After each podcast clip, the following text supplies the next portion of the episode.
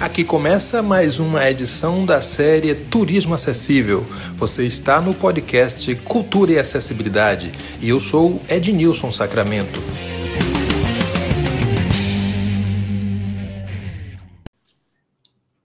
Mais um episódio da série Turismo Acessível dentro do nosso podcast Cultura e Acessibilidade.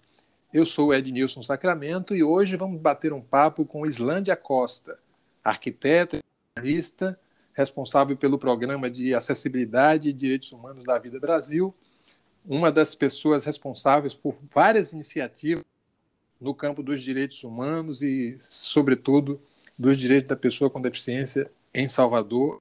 Queria que você inicialmente falasse sobre o que é a Associação Vida Brasil, da qual você faz parte.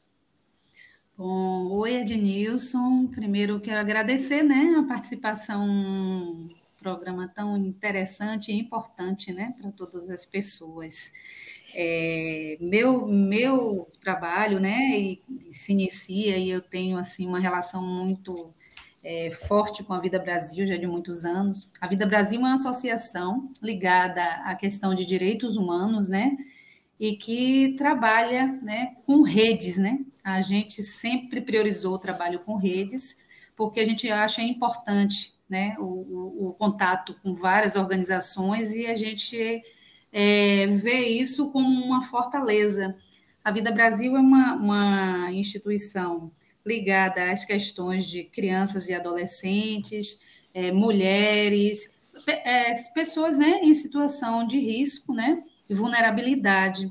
E, assim, o meu trabalho foi ligado, né, de uma certa forma, mais, né, com as pessoas com deficiências e suas organizações.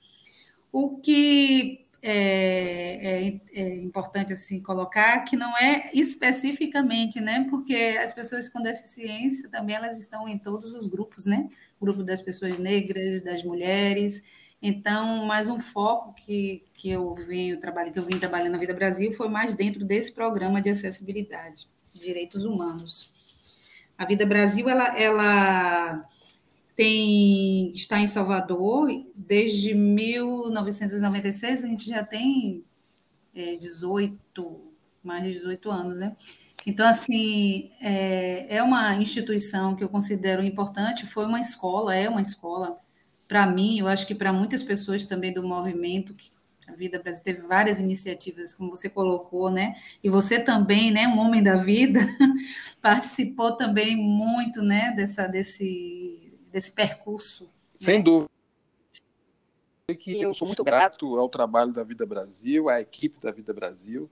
Eu posso afirmar, Islândia, que uma das faculdades que eu fiz foi a Faculdade Vida Brasil, ou seja, considerando essa vivência de ter participado de vários projetos como um verdadeiro aprendizado, como uma faculdade que eu cursei sem fazer matrícula. Né? Isso, para mim, é um legado importantíssimo. E a gente tem uma conversa aqui muito importante a partir do momento em que, dentre os projetos e dentre os programas da Associação Vida Brasil, é, eu queria conversar com você sobre o Guia de Acessibilidade e Cidadania de Salvador, que foi uma iniciativa encabeçada pela Vida Brasil, do qual, da qual eu também tomei parte com muito prazer, com muito orgulho.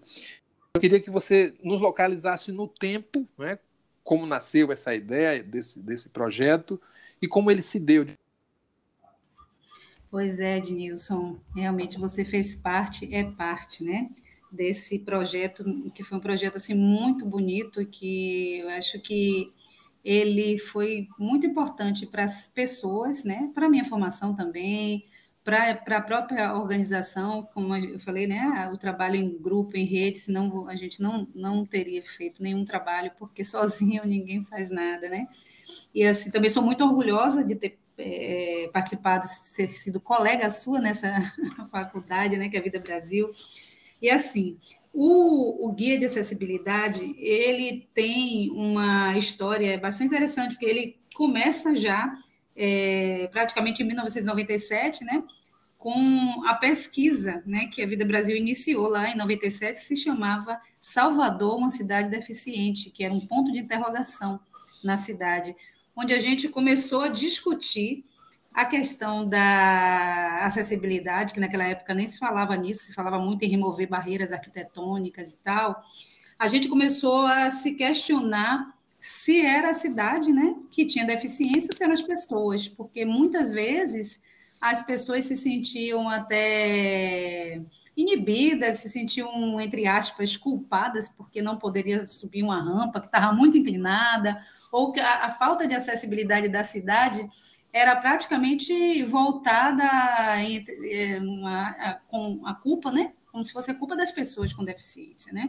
Então, assim, a, o questionamento se era a cidade que tinha deficiência trouxe uma discussão na cidade sobre a questão de direitos humanos, nessa questão da até que ponto a cidade influencia, né, na vida, no cotidiano das pessoas e impede que ela ou, ou proporciona, né, é, viabiliza com que as pessoas, todas as pessoas e especificamente as pessoas com deficiência, participem da vida social da cidade, que elas possam cumprir, fazer é, as suas atividades de lazer, de direito, de esporte. Então, até que ponto a cidade ela tem uma verdadeira influência sobre isso. Então, lá naquela época, em 97, nós fizemos já uma pesquisa para medir esse nível de acessibilidade da nossa cidade de Salvador. Isso aí foi muito polêmico na época, porque os poderes públicos, quando escutaram isso, né? Ah, Salvador, cidade deficiente. Então, era até interessante observar que, é, naquele período, o, o, o, né, a prefeitura, os poderes públicos, eles é, estavam se sentindo até ofendidos em ser chamados de pessoa de, de cidade deficiente, né? Então, foi muito bom inverter isso para discutir. E com, com esse nesse processo, né? Naquela época a gente também pesquisou, acho que quase 200 lugares, né? E viu também que a cidade ela estava muito mal, né, com relação a, a, a, todo esse processo, né, de adaptação, de acesso para as pessoas, né? E foi indo, já passando alguns anos, quase 10 anos depois, e a gente maturando né, essa coisa da pesquisa e tal, em 2007 a gente pensou, vamos fazer um guia de acessibilidade da cidade. Mas qual foi a, a, a, a grande a reflexão e a grande questão? Poxa, não precisa nem muita pesquisa, porque a gente fez pesquisa e tal, e a gente viu que a cidade não está bem, né? Não está bem. Mas é, se a gente for fazer os, um guia de acessibilidade da cidade, praticamente não vai ter lugar para as pessoas visitarem, né? Se a gente pensar numa acessibilidade completa, que todas as pessoas possam ir e tal, que tem acessibilidade completa os lugares. Então, o que é que nós pensamos naquele período? A ideia do guia era fazer com que a gente é, conhecesse locais onde houvesse algum tipo de acesso. Né? Isso era importante naquele momento, porque era uma coisa de fazer com que houvesse um estímulo para que houvesse acessibilidade e que as pessoas pudessem é, conhecer alguns lugares que tomaram algumas iniciativas. E existiam alguns lugares onde pessoas com deficiência visual podiam ir, mas uma pessoa de cadeira de rodas não podia ir. Aquele lugar tinha, por exemplo, um cardápio em braille. Então, a ideia do guia de acessibilidade nesse momento era fazer uma busca na cidade de locais onde a gente tivesse algum tipo de acesso e também, dentro dessa busca, servir como uma espécie de sensibilização né, para os poderes públicos e fazer com que as pessoas ocupassem os espaços da cidade. Né? Fazendo isso, a gente podia pensar que o processo ia evoluir e a gente ia começar a ter uma certa nível de acessibilidade, estimular né, as pessoas. Né? Então, a ideia do guia ela já começa lá praticamente em 97, não do guia em si, mas desse estímulo. Já em 2009, a gente começa, em 2007, a gente começa a fazer, é, a pensar isso mais, e é, visitamos espaços já nesse período de 2007, e em 2009, a gente revisita os espaços, porque a gente também estava buscando parcerias, né? Nós visitamos é, 218 locais na cidade de Salvador, né? Nesse processo aí, É, foi uma coisa assim inédita, né? Tanto a pesquisa de, de 97 foi assim uma pesquisa inédita, porque trazia essa questão de direitos humanos, né, uma questão fundamental aí.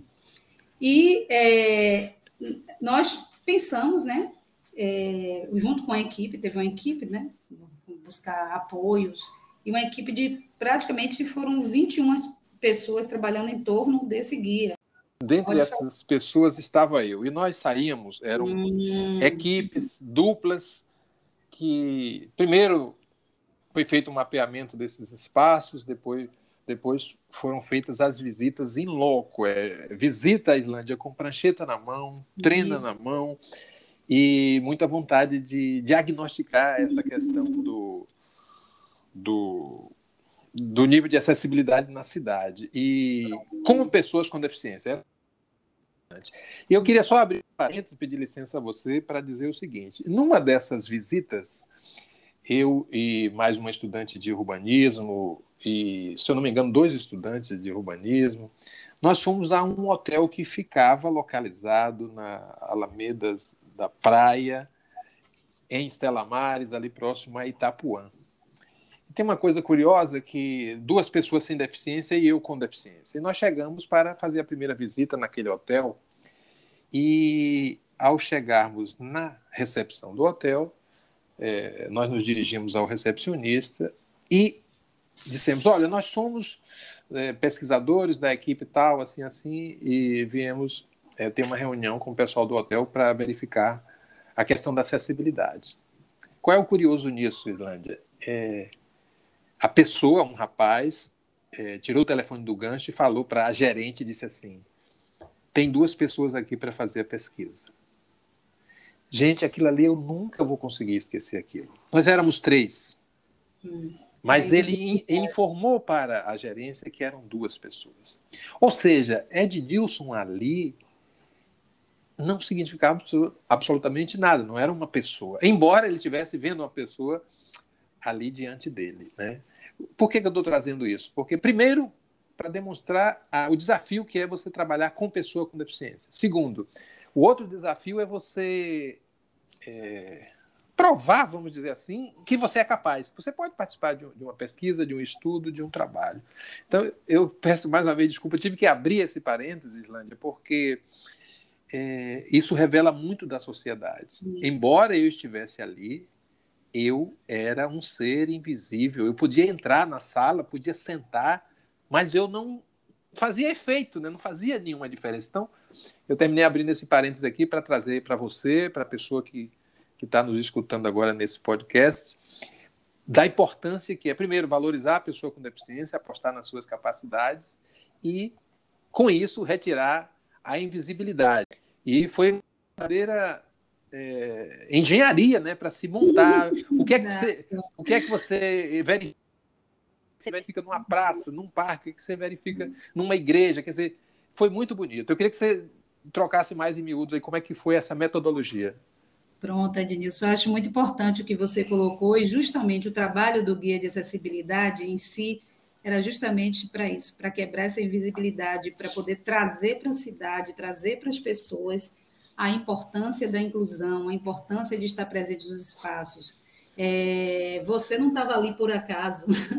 o, todo o processo e metodologia foi pensado com a questão da inclusão das pessoas com deficiência, como um elemento importante dentro da pesquisa e como resultado nesse processo, né?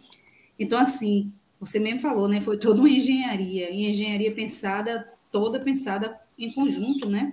Porque, primeiro, para estar nos espaços antecedendo a isso, nós fizemos uma consulta às organizações das pessoas com deficiência e às pessoas com deficiência, quais eram os, loca os locais, né? Eram, eram os critérios, né? A escolha dos locais eram indicados pelas pessoas com deficiência e suas associações. A gente tinha também que pensar na diversidade dos locais, para não ficar só concentrado em determinados locais turísticos e tal. Então, tinha um local na cidade inteira em alguns bairros periféricos, e no centro, as organizações que estavam indicando. Então, a partir dali, nós montávamos um mapa de onde iam acontecer as visitas. Antecedendo as visitas, a gente tinha uma secretaria, telefonemas eram dados, é, documentos eram assinados para que as pessoas pudessem garantir a visita, né? autorizar, porque depois a gente ia publicar no guia que ali tinha uma acessibilidade parcial e tal, então era tudo autorizado. A nossa secretaria e também a escolha das pessoas que trabalhavam com a gente também incluíam dentro do trabalho, como sempre a Vida Brasil trouxe, as pessoas com deficiência, né?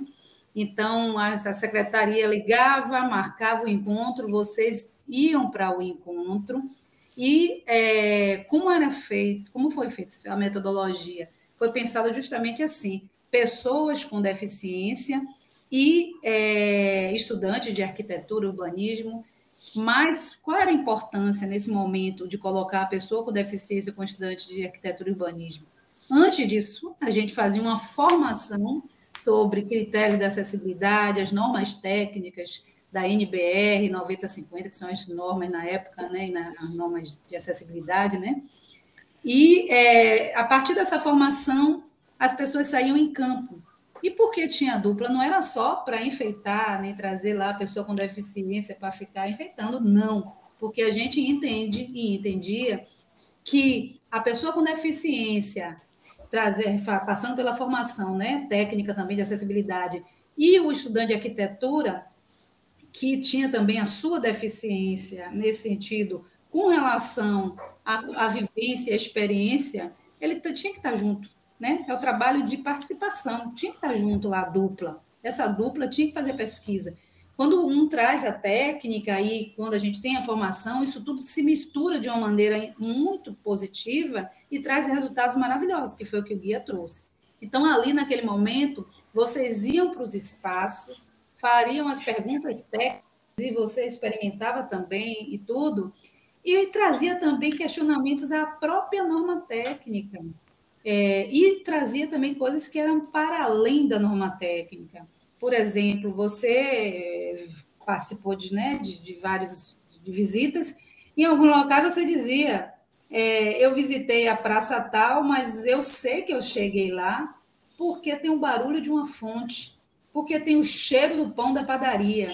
Então, a ideia do guia também era trazer essas outras informações sensoriais, informações que não estão na norma técnica, que o estudante de arquitetura não vai trazer, e que só a vivência e o conjunto dessa, dessa, dessa convivência entre as pessoas é, formadas tecnicamente e também ouvindo as experiências do outro, tanto trazia a formação técnica para a pessoa com deficiência e vice-versa lá naquele momento. Então, assim, trouxe elementos super novos para o guia, onde o guia estava com, uma, com uma, digamos assim, uma amplitude bem maior para quem pudesse utilizar esse guia. Então, assim, eu achei é, uma experiência riquíssima, é, a história do guia de acessibilidade, porque nós fomos para além das normas técnicas. Nós saímos desse quadrado. Sim. Inclusive, Islândia, esse foi um dos componentes interessantes. Primeiro, avançar para além da, das normas técnicas, trazer a pessoa com deficiência. Então, nós tínhamos vários tipos de deficiência envolvidas, de pessoas com deficiência envolvidas. E, é claro, eu queria só fazer uma provocação, porque é, esse foi um guia lançado em 2010 a cidade mudou, a cidade cresceu, a legislação, de alguma forma, mudou também. E a provocação aqui, Islândia, é que eu acho que Salvador precisa de um guia como esse hoje. Segundo, é preciso que se é, levante esses de acessibilidade e que é um auxílio importantíssimo para os poderes públicos. Você não faz ideia. Um gestor diz assim, poxa, eu percebi que eu tenho aqui é, um estádio de futebol e que tem X% de acessibilidade praça que é zero de acessibilidade, ou tem uma praça que é 99% de acessibilidade. Então, esse diagnóstico é muito importante. Então, eu sei que a gente tem uma dificuldade muito grande hoje no Brasil de obter recursos para determinados tipos de, de projeto, de executá-los, mas essa provocação para que não só Salvador, como outras cidades inspirem-se nesses exemplos da Vida Brasil para fazer esse diagnóstico, de alguma forma é feito localizadamente, não tem um diagnóstico da cidade, né? Que foi o grande é. ganho. E eu queria que você falasse um pouco sobre isso. Depois disso, como é que você olha a cidade e como você acha que um turista pode é, se orientar para visitar Salvador? O que é que teríamos a mostrar, o que teríamos, na sua opinião, de atrativos e de espaços é, passíveis de uma visita com autonomia e com segurança? Eu queria até terminar com essa, é, colocar até algumas coisas importantes, que também o guia teve o apoio, né, na época, depois nós buscamos, né, foi difícil, mas assim, nós tivemos o apoio, né, da Secretaria de Justiça e Cidadania aqui do Direitos Humanos Bahia, nós estávamos também vinculados ao CREA, que é o Conselho de Arquitetura e Urbanismo, era no período, né, Conselho de Arquitetura e Urbanismo e Engenharia, e também o guia não foi só publicado em material é, escrito e né, impresso, ele teve também o apoio da Patrícia Braille, que na época também foi uma pessoa e é uma pessoa assim muito importante e que contribui bastante, é, transferiu o guia para uma tecnologia que era o MacDaisy, que dava acesso também para as pessoas né, é, cegas poderem utilizar com baixa visão. E o formato, fechando também a metodologia, o formato de escrita também do guia, ele traz uma, uma maneira de, de, de, escrita como se você estivesse fazendo a visitação da cidade, porque como a gente ia ouvir depois também, né? Era uma maneira de fazer você chegar na praça, olhar os prédios que estão em volta, eu entro pela rua tal, tem uma maneira também de, de, de, de escrita que ele é um pouco diferente. Eles são, tem seis capítulos, o guia, né? De, de, que a gente fala de, dos espaços de lazer, né? mas o guia também traz uma, uma parte que da informação de como você gerar, de como você pode tornar acessível os lugares, né? A ampliação de porta, o que é que a gente pode colocar, tirar, e também traz um, um, um, uma parte, um capítulo, onde a gente pode também fazer denúncias, buscar Ministério Público. Então, é um, é um caderninho assim, bem completo, e que realmente, como você colocou, é um instrumento muito importante que eu espero né, que a gente possa reeditar isso, possa revisitar, porque ele traz uma amplitude muito boa para a gente poder se guiar na cidade. Eu acho que desses anos para cá, né, é, nós ainda temos muita coisa para conquistar na cidade, né? Mas a gente vê que existe uma preocupação muito maior e algumas obras já estão sendo concebidas com acessibilidade. Mas a acessibilidade, ela não é uma ilha, né? Onde a gente faz uma praça aqui, um, é, um edifício ali. Ele tem que a, a cidade ela tem que estar toda construída e pensada de uma forma que ela se ligue. O transporte ele tem que ser acessível. É, a, os, os bens, né, as praças, os lugares de lazer, turismo, as nossas calçadas, elas têm que estar acessíveis. Então, assim, é, isso a gente sempre vem, né? Sempre tem lutado, você mesmo tem parceiro participado através né, das organizações da ARCA. E, assim, não adianta a gente só tornar os espaços acessíveis, nós precisamos interligar os espaços, fazer é, caminhos acessíveis, rotas acessíveis. Então, se um, uma pessoa que vem de fora, ou o próprio cidadão, né, da, da, o soteropolitano, a soteropolitana, é, a gente tem que ter um ônibus que tem acessibilidade, né, que tem todo mundo tem condição de estar tá fazendo esses percursos também de carro, ou nem, porque a cidade ela acaba sendo muito cruel, né, é, para as pessoas, porque as, as calçadas esburacadas, elas causam também doença, elas levam também a, a, a a morte das pessoas, né? Porque a, as pessoas com deficiência também têm as suas fragilidades. Então, assim, a cidade ela é muito cruel. Então, nós temos que pensar em uma cidade onde tudo se comunique. Não adianta a gente estar tá fazendo coisa isolada. É importante? É, mas nós temos que pensar nesse contexto, né? E, assim, ressalvo, é, é, acho importante hoje a gente tem, né, lá naquele espaço da Igreja do Bonfim, já fizeram rampas, tem acessibilidade ali, é, isso é muito importante também, né, como se colocou, se um turista vem, ou a gente, né, nós gostamos de ir lá para o Bonfim, ter lugar para poder circular com segurança, com autonomia, como você mesmo falou. Não adianta chegar e botar uma pista tátil começando em um lugar e não termina, porque você acaba levando a pessoa ao risco. Sim. Não adianta fazer uma rampa muito inclinada, porque você bota uma pessoa também correndo risco de se acidentar.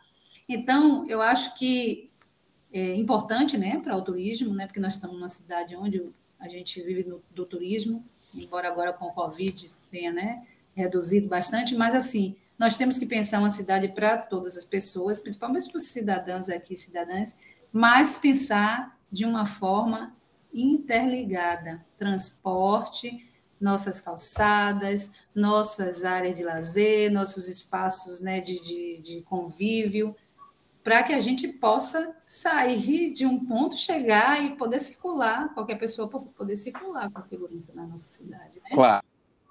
É, já que nós estamos falando de turismo acessível, de acessibilidade, de cidadania, é, vamos admitir que você vai receber alguns amigos, algumas amigas em Salvador. Quais destinos você recomendaria em Salvador? Olha, é, em Salvador, eu já diria lá na Igreja do Bonfim hoje, né? Olha. A gente pode chegar, né? Que é um símbolo da nossa cidade, né? A gente pode chegar na Igreja do Bonfim, hoje a gente já tem é uma acessibilidade. Eu acho que algumas pessoas gostam muito de frequentar shopping center, né? né? Eu, eu, eu é, como os shopping centers eles estão sempre acessíveis de uma forma geral, né? Aquelas áreas maiores e tal. Eu acho que algumas praias é, ainda ainda assim você vê, né? Eu estou ainda aqui pensando que lugares eu recomendaria, né? Que lugares eu recomendaria.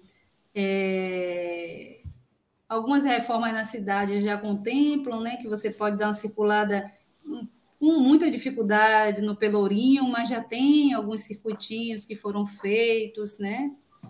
É, algumas, é, alguns restaurantes, aqui não vou colocar nome para não fazer publicidade, mas assim, que já tem com a, com a história, inclusive, de, do Covid, se utilizou muito mais os meios de, digitais, né? Sim. Então, você pode olhar cardápios, você pode ter o acesso à tecnologia, né? A facilita para quem também, né? Tem acesso. Mas aí já começa a melhorar um pouco. Deixa eu ver, talvez ainda o mais antigo da cidade, o nosso elevador Lacerda, né? O elevador Lacerda, pois é. Dos 70 é, ele é de. Ele tem que ele vence 70 metros de uma cidade alta até a cidade baixa. Então, o elevador Lacerda, ele ainda é um ponto que eu acho que é importante fazer uma visita, né? E é impressionante, né? Porque é um elevador e a cidade já tinha. Salvador é uma cidade que já teve essa acessibilidade é. naquela época, né? Cidade alta, cidade baixa, já se pensava mundo, nisso. Né? É, me parece que era Salvador e tinha alguma outra coisa na Inglaterra, mas Salvador já tinha lá. É. Então, assim, é, e o que eu aconselharia também é que as pessoas, né, é, buscassem antes, né, é, tipo, vai, vai se hospedar em um hotel, é bom também dar uma ligada, você vê que é nesse aspecto como o guia é importante, né? Como o guia é importante. Então, assim, saber qual é o tipo de acessibilidade, porque se a gente também for muito rígido nesse sentido, é, a gente acaba também descartando muita coisa. Então, por isso que até a ideia do guia era ter uma certa flexibilidade para que as pessoas pudessem buscar o que se adequava um pouco a elas, né? Sem dúvida. Nós temos uma série de de ambientes e de destinos na cidade que tem acessibilidade, mas ela muitas vezes não se comunica com o restante da cidade. Isso. E é preciso que a gente tenha, por exemplo, eu tenho um museu da fotografia, que uma pessoa em cadeira de rodas possa acessar esse museu. Imagine um, um, um acervo tão importante que uma pessoa com qualquer outro tipo de deficiência possa acessar. Eu sou otimista nesse particular, eu acho que a gente é, deve é, avançar nesse aspecto, né? mas ainda falta muito. Salvador é uma uhum. cidade uhum. extremamente atraente, atrativa, é um, é, um, é um destino global importante. E eu acho que trabalhos como esses, do, do Guia de Acessibilidade e Cidadania e outros, são importantes para essa, essa nova consciência né, de que é importante que o turismo seja praticado e seja um direito de todas as pessoas. Eu vou caminhar aqui para o final, Islândia, a conversa está muito boa, mas eu queria que você ficasse à vontade para falar um pouco sobre a questão da acessibilidade, sobre os cuidados que é, um empreendedor turístico, uma empreendedora deva ter para receber esse turista, essa turista. Bom, até agradecer, né, a oportunidade de estar colocando, que eu acho que é sempre importante a gente estar falando sobre esse assunto, né. É, primeira coisa é ter a sensibilidade, né, acessibilidade está ligada à sensibilidade, para tornar também o seu espaço, porque é uma decisão, né, é, política e também uma obrigação de lei também, que a gente tem que deixar os espaços acessíveis, mas além da questão só da, da legislação, de que é obrigatório e tal, é importante que você tenha sensibilidade para que você torne os espaços acessíveis. Então, é, buscar, na medida do possível, profissionais é, habilitados para poder fazer né, as suas reformas da, da, ligadas à NBR, é, ligada à NBR, que é a, a norma técnica de acessibilidade, para você colocar rampas no, no, lugar onde possa colocar, o que o profissional defina dentro do projeto, mas que tenha essa responsabilidade, porque é importante que ela, como a gente colocou aqui dentro do podcast, a questão da segurança para que a pessoa tenha autonomia. Então, assim, é, fazer uma avaliação do local, ver o que é que é preciso, o que é que é necessário é, fazer para que haja essa adaptação, alargamento de portas, né? Porque uma porta estreita não vai passar uma cadeira de rodas. Importante também a gente olhar, né, no seu, estabelecimento, a questão dos sanitários, né? Outro dia eu conversando com uma pessoa que tem interesse em, em, em fazer acessibilidade da sua pousada, ela falou de tudo, né, das portas, dos sanitários e tal. Aí ela depois disse, mas eu vou botar também fotografias lá no meu, nas minhas redes. Aí eu falei, olha, mas a acessibilidade ela tem que ser bem ampla. Você também tem que tornar suas redes acessíveis, né? Uma pessoa Sim. que vai buscar, eu sou uma pessoa com deficiência visual, e aí, é, no caso, eu não sou, né, Islândia, mas assim, eu coloquei isso para ela. É, você tem que deixar o seu site acessível, porque é ela que vai buscar. Você não vai só fazer a acessibilidade do hotel e depois você não você quer botar as fotografias, mas você tem que pensar em toda essa parte também, né, da questão da comunicação, Sim. questão de todas as redes com acessibilidade, para que a pessoa tenha essa independência, né? Você vai fazer um turismo, você é de Nilson, vai fazer o turismo, você num lugar mesmo, a pousada é acessível e você vai precisar entrar no site, pedir que alguém diga para você como é que tá e tal. É. Então, assim, tem que ter essa lógica de funcionamento, né? É, onde a gente tenha, traga acessibilidade do local, do espaço, a sensibilidade das pessoas, a formação das pessoas que vão receber as pessoas nos espaços, né? Você tem que ter um funcionário que, que tenha condição de, de trabalhar, de entender é, como é que orienta uma pessoa com deficiência naquele espaço, né? Se você tem uma pessoa surda, você tem que também pensar que tem funcionários que têm, têm comunicação visual lá, você tem um funcionário que, que, né, que fale a, a, a Libras, né, a língua brasileira de sinais. Então, pensar de uma forma mais ampla acessibilidade como esse conjunto de coisas, pensar é, como que vai chegar naquele espaço, a questão do transporte, os passeios, é, formação de funcionário, como receber no site. Então, é um pensamento que tem que estar incorporado na nossa no, espaço e tal, mas na nossa no nosso cotidiano, na nossa forma de pensar. Então, Sem assim, sobre... Vá, pode falar. Não, eu lhe cortei, pode concluir. Não, é, é, a, é a conclusão assim para mim é que dá importância para mim nesse sentido de todos tudo que a gente né viveu, tudo que a gente construiu, trabalhou. Para mim, Islândia, hoje eu sou uma pessoa que pra, é, a minha, a, o meu projeto, as coisas que eu faço não podem mais não ter acessibilidade. Quando eu faço um desenho, porque eu também faço ilustração, eu não posso mais desenhar uma, um grupo de pessoas sem ter pessoa negra, sem ter mulher, sem ter pessoa gorda, sem ter pessoa com deficiência. Então, isso entrou na minha vida. Então, assim, as pessoas, quando trabalham e quando pensam é, acessibilidade, elas têm que pensar nesse conjunto de coisas e têm que incorporar isso na sua prática diária e cotidiana. Pois é, eu quero agradecer mais uma vez a Islândia Costa agradecer muito a Associação Vida Brasil, uma instituição que fez por mais de 10 anos o Seminário de Acessibilidade e Cidadania de Salvador, uma verdadeira escola. Eu que agradeço, agradeço o, agradeço inclusive o destino de ter cruzado os nossos caminhos, né? Porque nada é por acaso. É, agradeço também a Vida Brasil pela escola que a Vida Brasil é e tem sido dentro do nosso percurso Acho que é só continuidade. Então, assim, é um trabalho importante, mas é um trabalho que é feito também coletivamente. Então, nesse coletivo que nós acreditamos que nós não podemos fazer nada sozinhas, então sozinhas.